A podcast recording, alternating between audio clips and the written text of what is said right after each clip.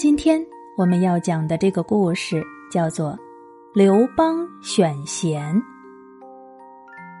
汉高祖刘邦平定了淮南王英布的叛乱后，在返回长安途中路经沛县。沛县是刘邦的故乡，南北征杀十余年，还是头一次回到故乡，重见故乡父老兄弟，真是无限感慨。这一天。高祖在沛宫摆宴，款待乡亲父老，把酒临风，喜气洋洋。正当这时，门外忽然传来了一阵吵嚷声。高祖好生奇怪，连忙放下酒杯，问道：“门外为何如此吵嚷？”高祖话音一落，县令在一旁唰的站起来，伸过头往外面侧耳一听。才慢慢的安下心来，转回身跪在地上向高祖叩头。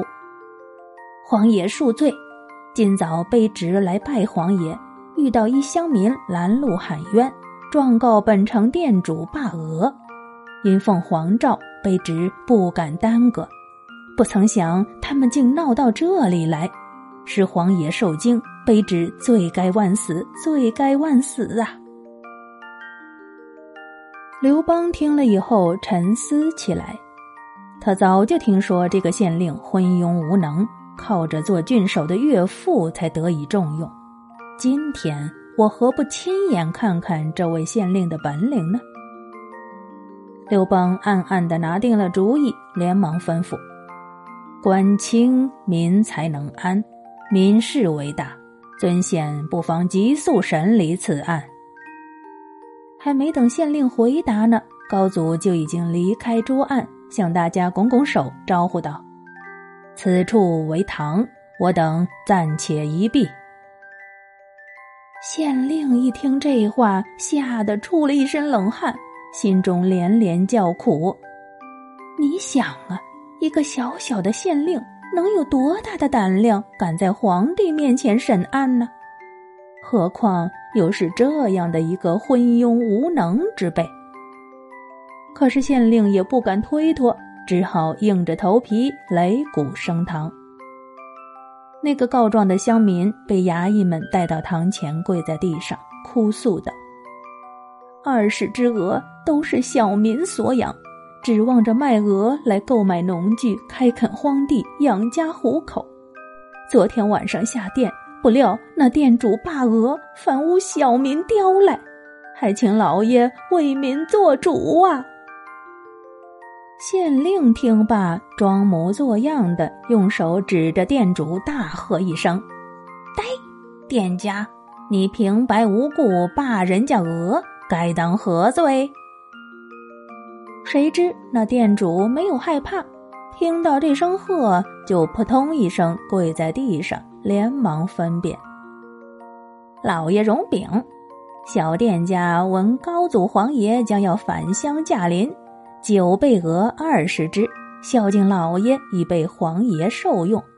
不料这个乡野刘贼，仗着如今皇爷法宽，爱民如子，就胆大包天来到我店，见鹅起义，生生的出了这种谋鹅的歹毒之心。”还请青天大老爷明鉴呐！县令听完了，觉得这店家说的也有道理，心想：“哎呀呀，这可怎么了结呀？”随后他眼珠子一转：“嗨，一个村夫流民，判轻判重，我谅他也不敢怎么样。再说了，本县若是连一个村民都治不了。”在皇爷面前，不是显得太无能了吗？想到这里，他连忙吩咐两旁：“野夫民贼骚扰本县，给我拿下，重则四十踏板，收入南牢，听候发落。”那个告状的乡民毫无惧色，连声高喊着：“冤枉啊！”被差役们强行架出去打去了。这审案中的破绽，高祖皇爷早已看得一清二楚，心里想：“唉，我天下要是有这样一批青天大老爷，将要造成多少的冤狱呀！我这汉室江山，用不了多久就会败在这帮人的手里呀！高祖刘邦忍着一肚子的怒气走进大堂，冷冷的问道：“呃，我说青天大人，此案可理清断明了？”县令一听高祖皇爷这口气，知道不妙，吓得浑身筛糠似的发抖。停了一会儿，高祖又问：“我问你话呢，此案审理的如何了？”县令根本就猜不透高祖皇爷的意思，吓得面如土色，哪里还敢哼一声啊？急忙跪在地上，连连磕头。高祖皇帝抬头环视了一下四周，微微一笑，说：“诸位父老兄弟，县令大人既然不做回复，想必案子还没有审出结果。既然如此，店主岂能逍遥？”接着，他又向众人摊开两手，轻轻说道：“所谓战场识良将，治世出英才。你们当中谁能审理此案？”大家一听，心里都明白，皇爷这是想现场招贤理案呢。可是，在这种情况下，哪一个敢站出来冒这个大险呢？众人，你瞅瞅我，我瞧瞧你，谁也不敢吭一声。就在这时候，角落里有一个身体瘦弱、双目炯炯的人，一声高呼，双膝跪在案下，道：“皇爷万岁万万岁！恕小民无罪，俺愿意一试。”刘邦闻言大喜，连忙离座，向前双手搀起此人。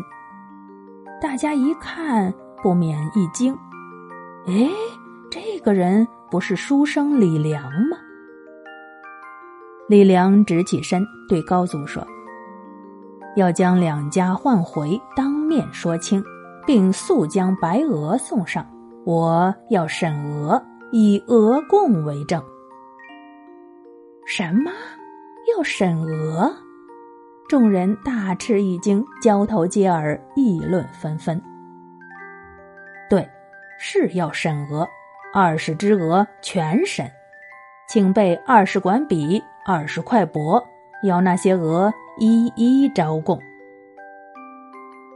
见李良说的如此平平静静、从容不迫，连高祖刘邦也暗暗吃惊，不由得疑虑重重。哎呀，这个人莫不是疯魔中邪，是个神经病啊！天下哪有审鹅的说法？还给二十只鹅备上二十支毛笔、二十块布帛，鹅岂能写字招供啊？李良依然不慌不忙，转身对高祖躬身一礼，说道：“还请皇爷万岁，明天审查。”到了第二天。李良开堂审鹅，高祖上座，店主和乡民跪在堂下，沛城众位父老乡亲们列坐两旁，门外还有不少的人等候着观看个稀奇新鲜。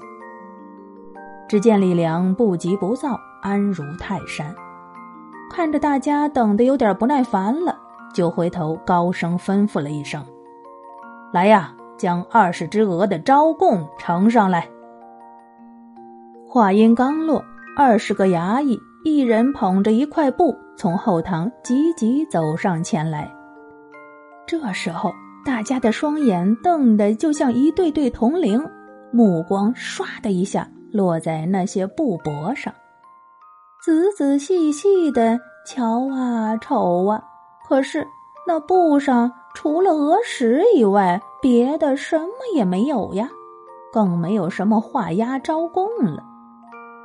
许多人由失望又变得紧张起来，他们一个个都在为李良担心。如果出了什么岔子，可是要杀头的呀。这时候，李良站起来，对着布帛看了一会儿，忽的他皱起眉头，一声大喝：“店家，如今真相大白，你开黑店霸占名额，二十只鹅已将实情供出，铁证如山，你还有何话说？”那店家本来心里就虚，自知理亏，吓得两腿如筛糠，瘫倒在地，最后只好点头认罪。李良呼叫左右衙役把那店家拿下，又转脸对那惊呆了的乡民说：“老乡，现在物归原主，把你的二十只鹅赶走吧，换点农具，多开点荒地。”好生过日子去吧。李良见众乡亲还愣在那里不知究竟，就指着那些布帛微笑道：“城里人养鹅，鹅吃的是粮食，拉的是黄屎；而乡下人养鹅，鹅吃的是青草，拉的是绿屎。你们看这块块布帛上，不都是青青绿绿的鹅屎吗？”众人直到这时候才恍然大悟。这时候，只见高祖刘邦伸手拉住李良，连声赞叹：“好，好啊！你这才称得上是沛县的青天呐！”当场任命李良为沛县县令，把原来那个昏庸无能的家伙就地罢免。李良治沛多年。百姓安居乐业，刘邦选贤的佳话也一直流传到了今天。